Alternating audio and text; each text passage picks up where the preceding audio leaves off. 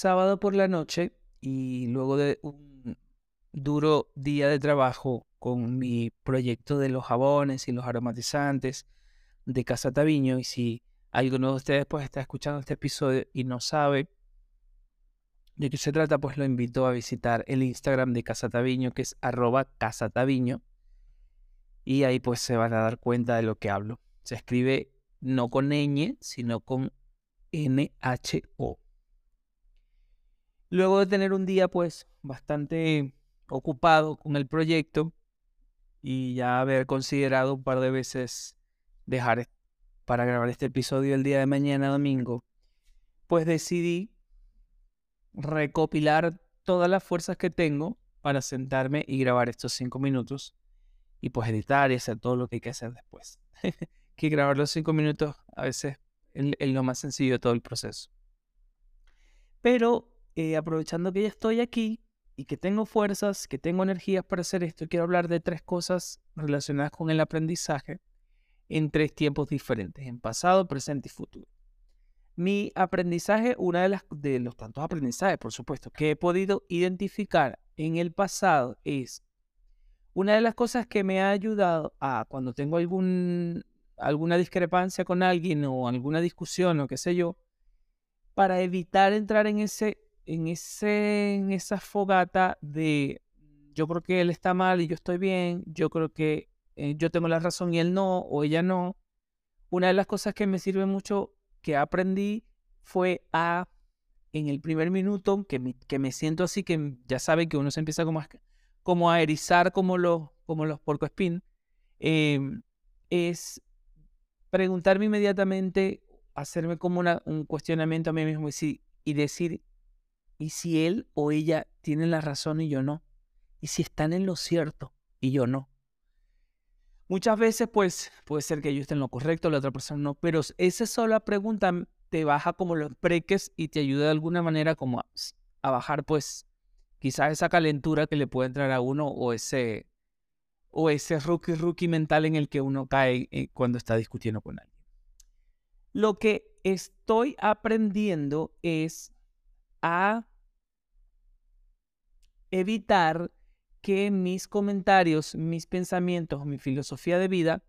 pues sea invasivo en la vida de mis amigos, de mi familia y así. Porque no, sé si les pasa, pero muchas veces uno, de repente uno ve que la gente, pues, en la cabeza de uno, pueden estar mejor, pueden hacer las cosas mejor, pueden hacer esto, pueden hacer aquello, pero cada cabeza es un mundo. Y yo puedo ser, puede que lo piense así, pero en la, en la vida del otro ser humano es completamente diferente la historia del cielo a la tierra en comparación con lo que yo pienso. Entonces, una de las cosas que estoy aprendiendo es eso, como a, eh, mantenerme un poco al margen eh, y evitar quizás situaciones dolorosas por las que ya he pasado,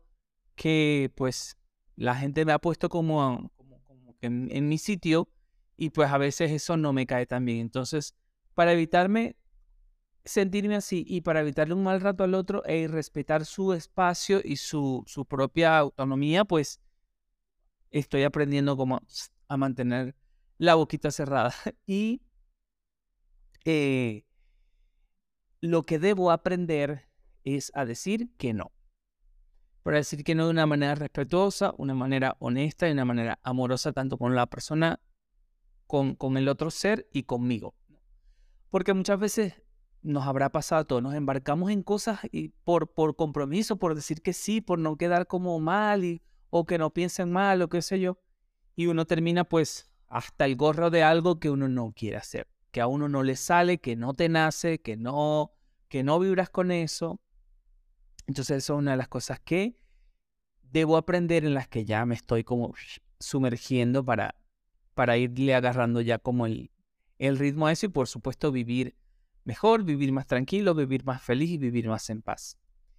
Pues estos cinco minutos ya casi están por terminar, pero no quiero que se terminen y quiero decirles que eh, me encantaría que se suscribieran a mi canal de YouTube o que me siguieran en la plataforma de Spotify del podcast Sentir Mental. Muchísimas gracias por haber estado allí y con un abrazo gigante, gigante y muy amoroso las deseo paz y luz.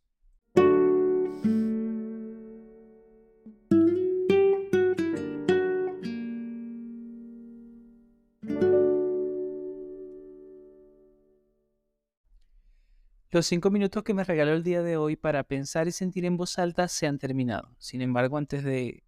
pasar al acostumbrado espacio musical, me gustaría dejarles una frase que leí en algún momento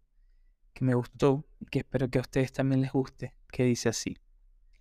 Irse a tiempo es llegar temprano a otro lado.